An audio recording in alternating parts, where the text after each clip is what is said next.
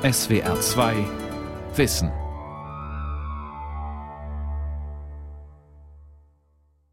Mit der SR2 Aula und dem Thema Die Tabubrecher, wie moralisch darf Kunst sein, am Mikrofon Ralf Kaspari.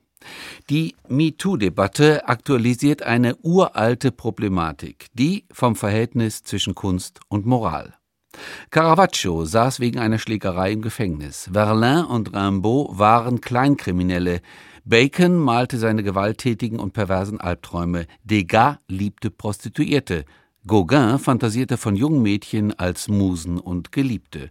Diese Künstler stehen für einen alten und vielleicht obsolet gewordenen Geniekult, der Kunst mit Tabubruch gleichsetzt. Wie verhalten sich heute Kunst und Moral? Hat sich unser Kunstbegriff erheblich verändert? Antworten gibt Professor Wolfgang Ulrich, Kunst- und Kulturwissenschaftler aus Leipzig. Über Jahrhunderte wurde der Kunst eine Sonderstellung innerhalb der Gesellschaft zugestanden. Künstler profitierten davon manchmal in erstaunlicher Weise. So hatten die Größten unter ihnen, etwa im Italien der Renaissance und der Gegenreformation, fast denselben Status wie absolutistische Fürsten. Ihr Genie galt als Zeichen göttlicher Gnade, man sprach von Divino Artista, vom göttlichen Künstler. Verstieß er gegen Gesetze, bedeutete das nicht unbedingt, dass er auch bestraft wurde. Gerade Päpste gewährten Künstlern immer wieder Immunität.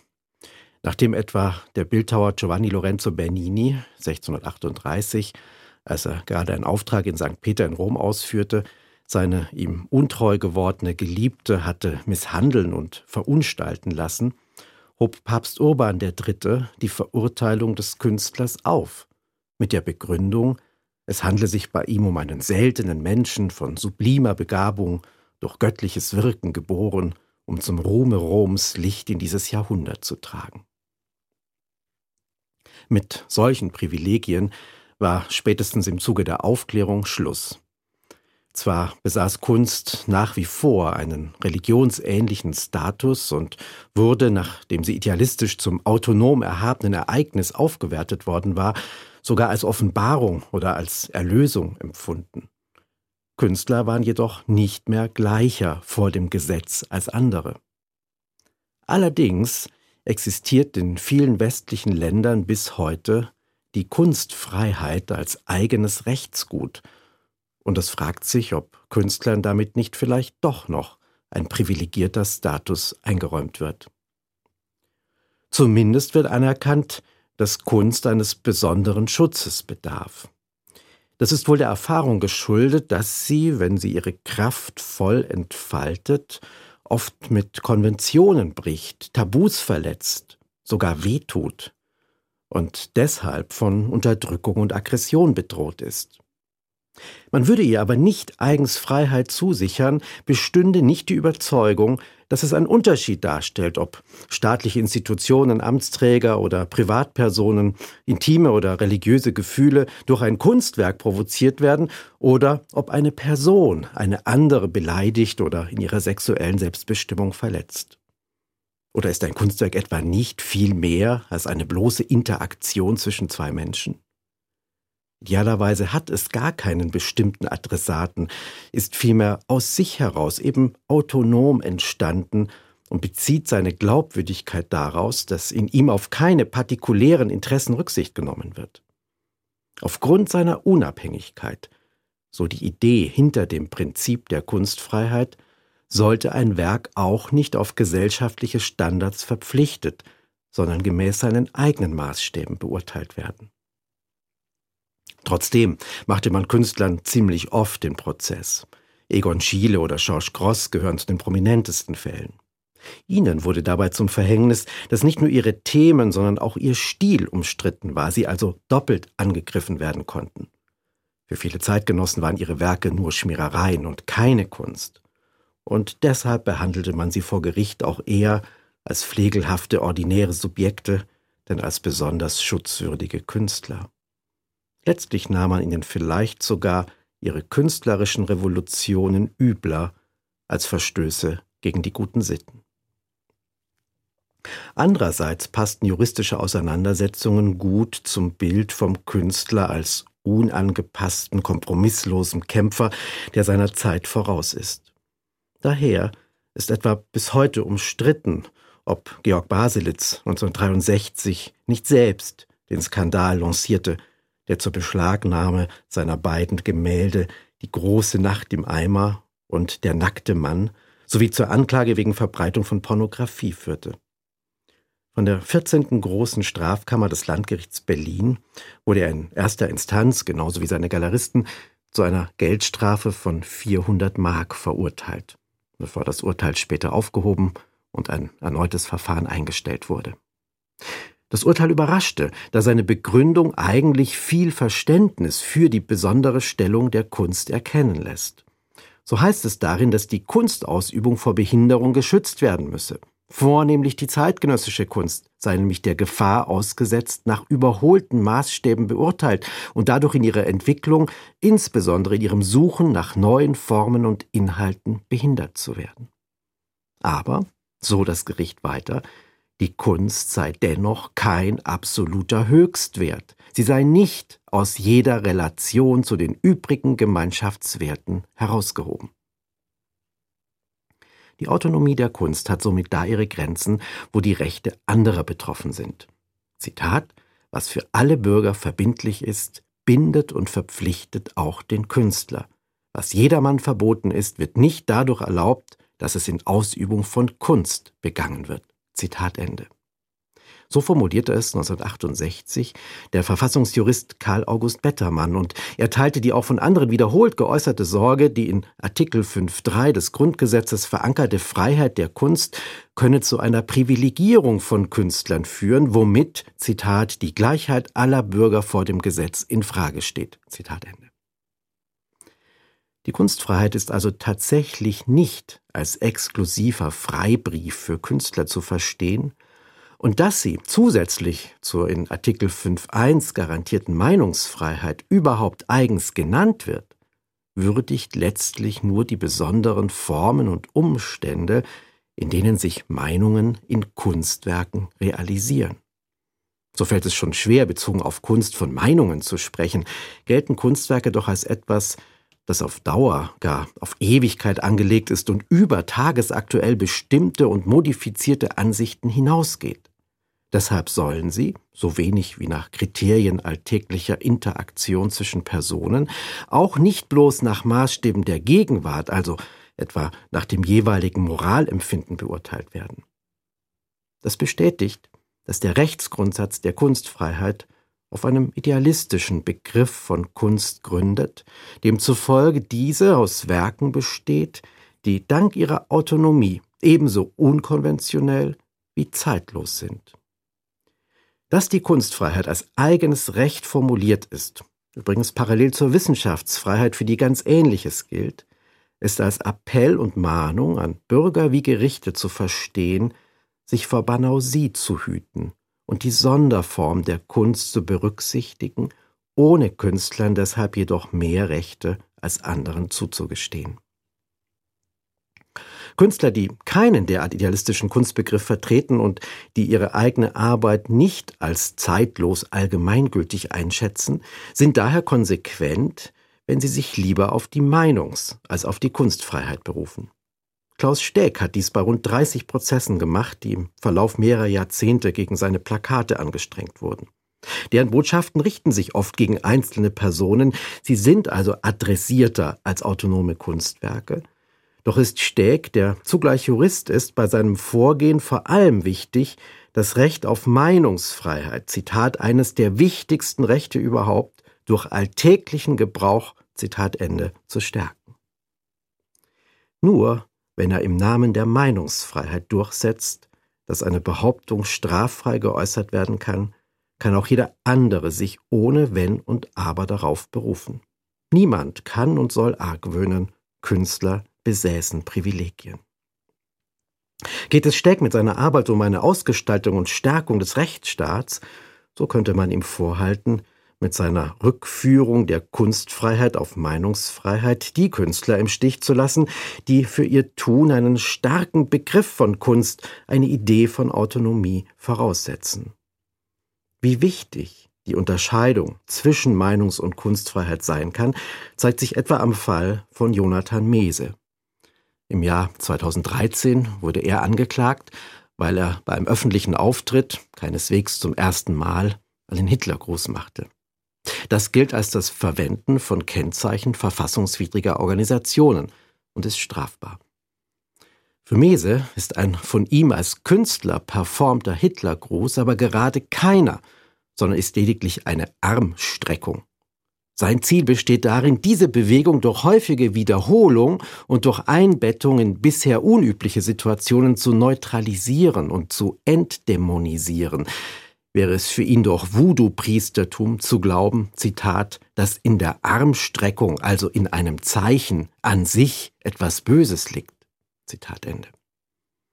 Als Künstler tritt er somit gegen eine übermächtige Semantik an und will exemplarisch deutlich machen, dass die Aufgabe und Fähigkeit von Kunst darin besteht, selbst die vermeintlich fixiertesten Bedeutungen zu verändern und neu freizuspielen.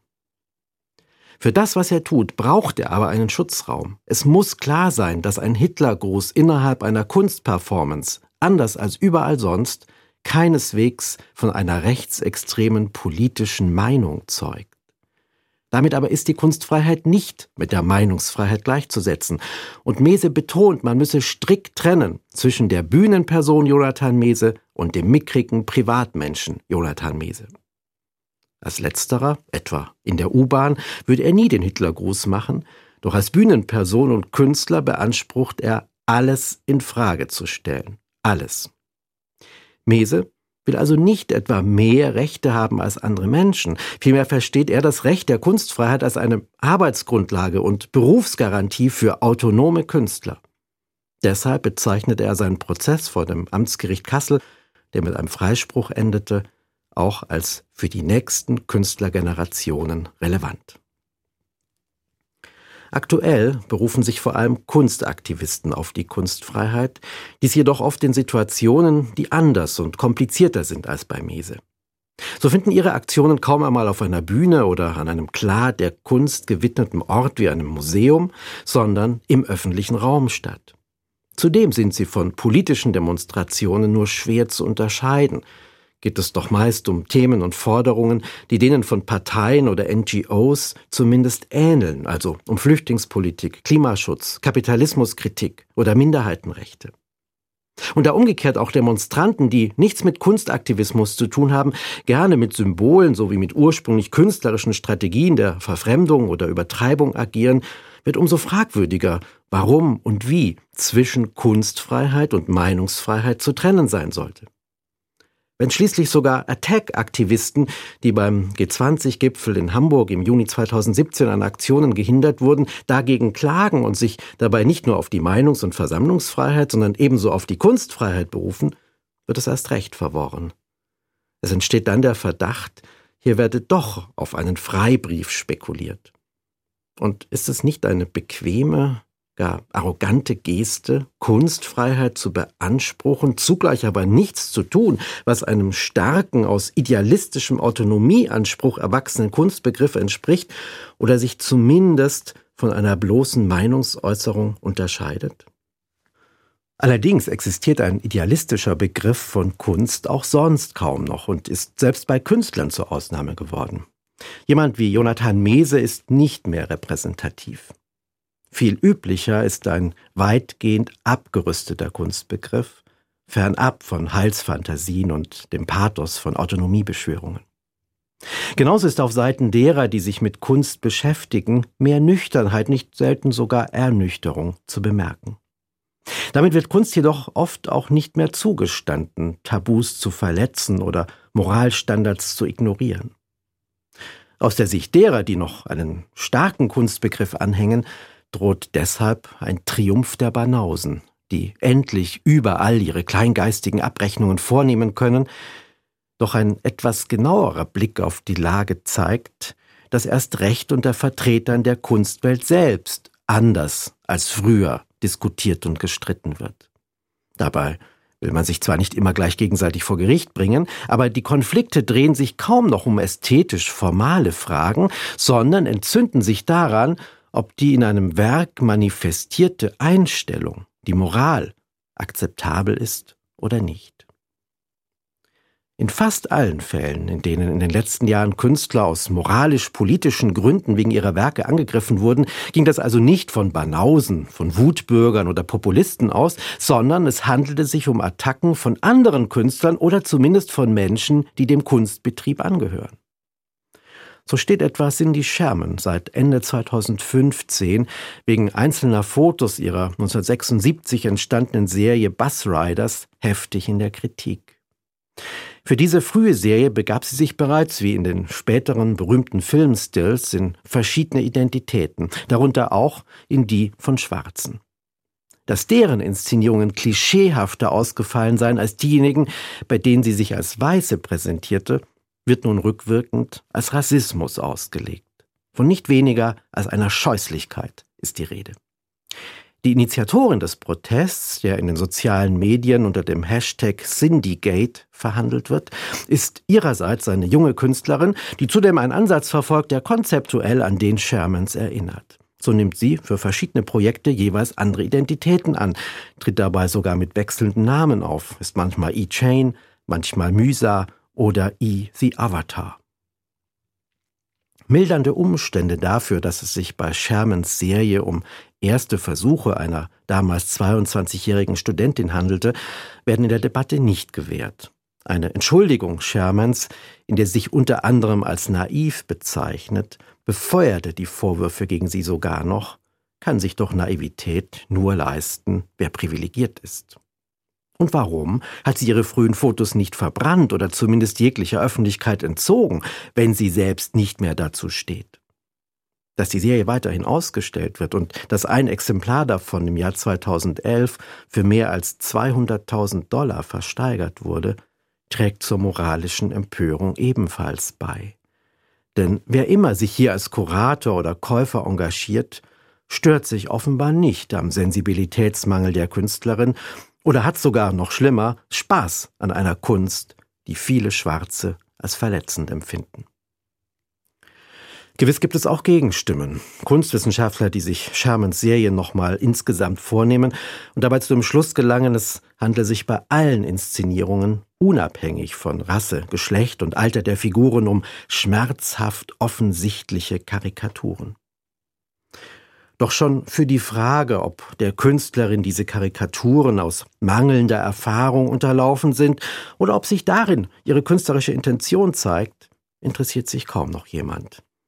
Das mag etwas für Spezialisten sein, während die moralischen Fragen, die eine Debatte über Rassismus, mangelnde Sensibilität und Ungleichheit aufwirft, sehr viele Menschen emotional berühren.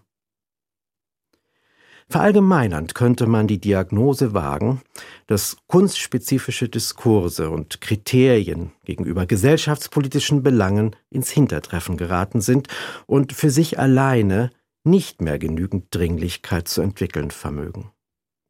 Gerade auch Kuratoren, Kunstkritiker und Feuilletonredakteure diskutieren mittlerweile lieber über Diskriminierungserfahrungen und soziale Ungleichheit als über Stilelemente, kunsthistorische Genealogien oder das, was Kunst von allem anderen unterscheiden könnte.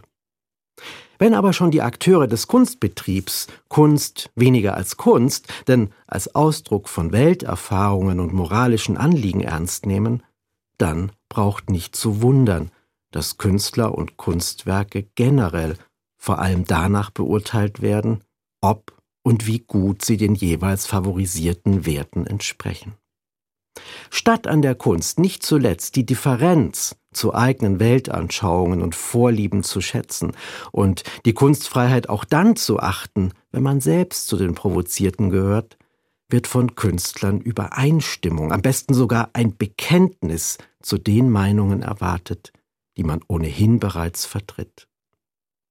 Selbst rückwirkend können Werke dann noch in Misskredit geraten, weil in ihnen eine Welthaltung oder ein Menschenbild sichtbar werden, die nach gegenwärtigen Maßstäben nicht mehr akzeptabel sind. Differenz wird also nicht einmal als historische Differenz geduldet. Exemplarisch dafür ist eine Petition, die die New Yorkerin Maya Merrill Ende 2017 startete, nachdem sie bei einem Besuch des Metropolitan Museum of Art ein dort gezeigtes Bild, so ihre Formulierung, schockiert hatte. Nämlich das 1938 entstandene Gemälde Träumende Therese des deutsch-polnisch-französischen Malers Balthus.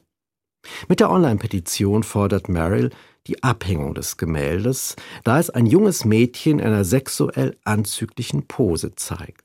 Es sei verstörend, dass das Museum dieses Bild ausstelle. Zwar ist Balthus schon länger umstritten und anlässlich einer Retrospektive im Jahr 2013, ebenfalls im Metropolitan Museum, warf man ihm pädophile Neigungen, seinen Bildern deren Stimulierung und Sanktionierung vor, doch überraschte Merrills Vorstoß, zumal er sich nur gegen dieses eine Bild richtete.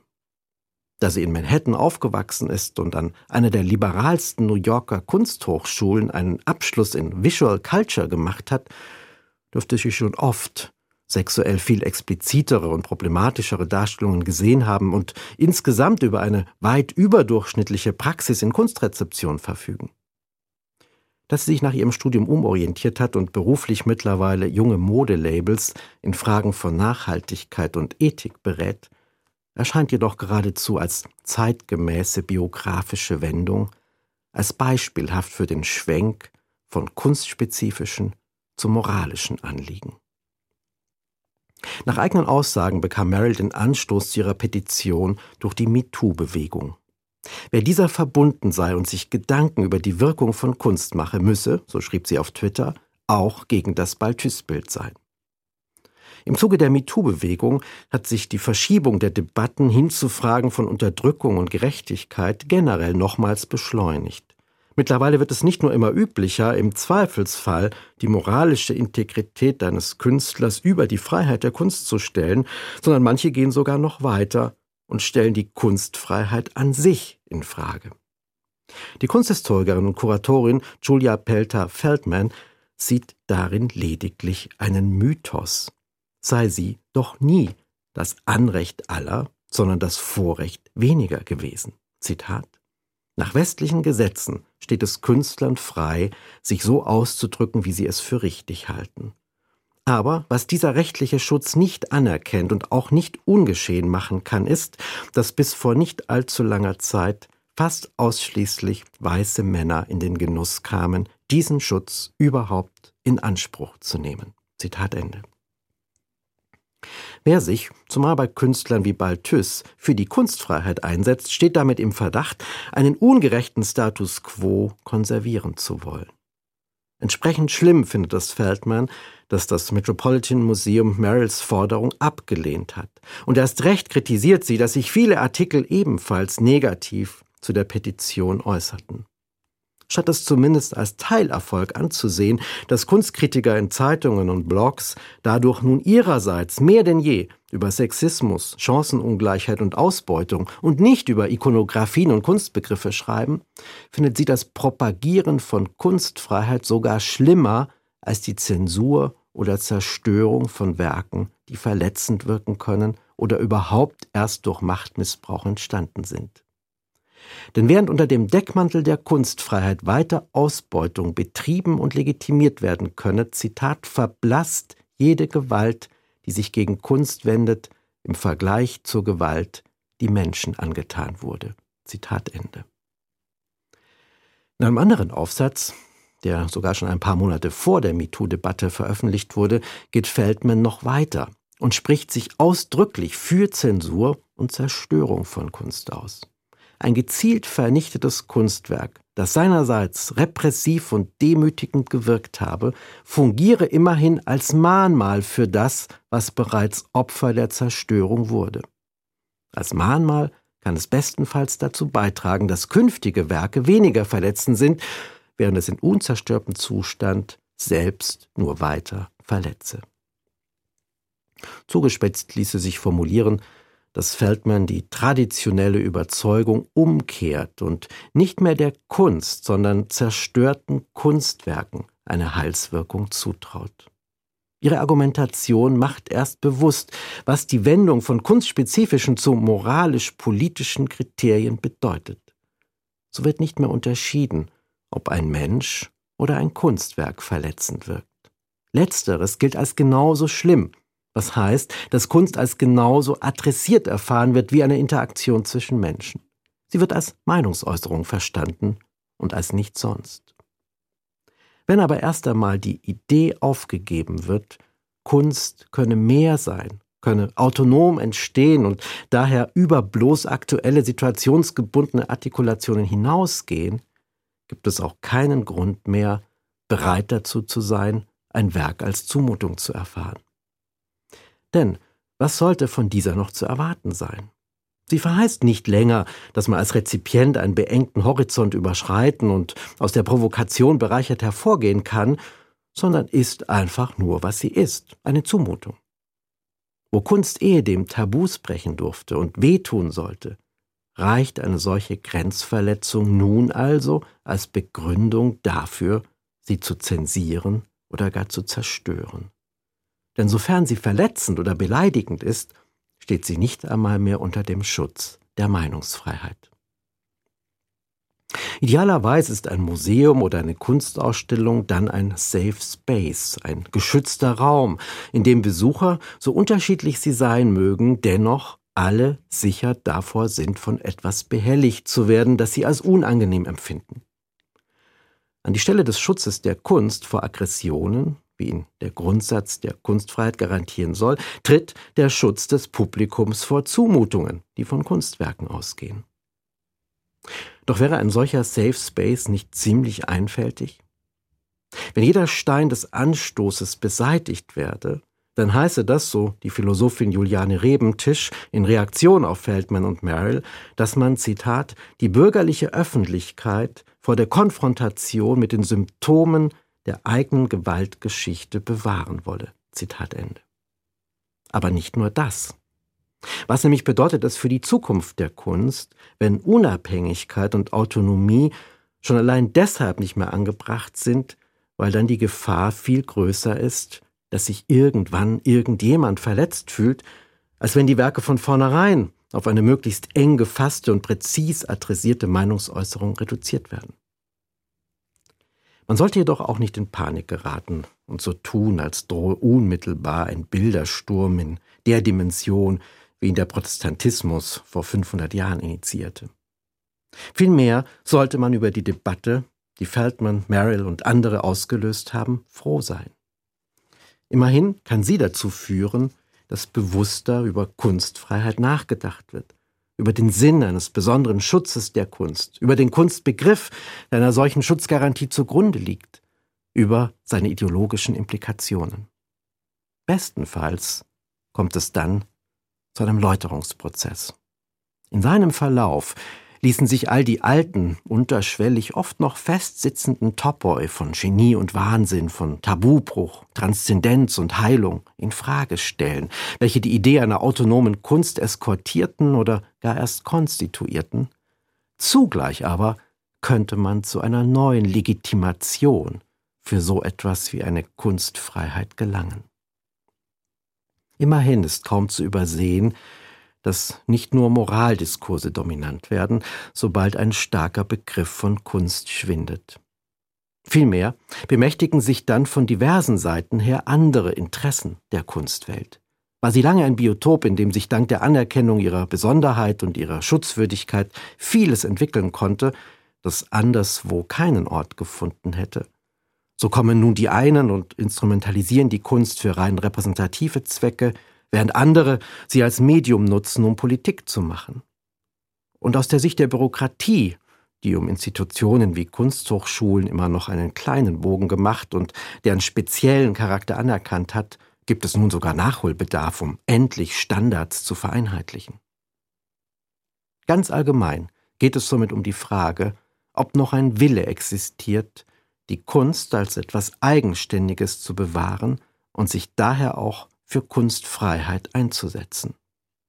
Sollte es diesen Willen nicht mehr geben, wird vieles, was während der gesamten Moderne selbstverständlich war, nicht länger verteidigt werden und zum Teil vielleicht sogar verschwinden. Die weitere Debatte über die Kunstfreiheit sollte daher auf die Frage konzentriert sein, wie wichtig es ist, dass es etwas gibt, das der Beurteilung nur nach Kriterien der jeweiligen Gegenwart entzogen ist. Braucht es nicht etwas, das als Dokument anderer Weltbilder und Maßstäbe bewahrt wird oder das mit anderen Weltbildern und Maßstäben experimentieren darf?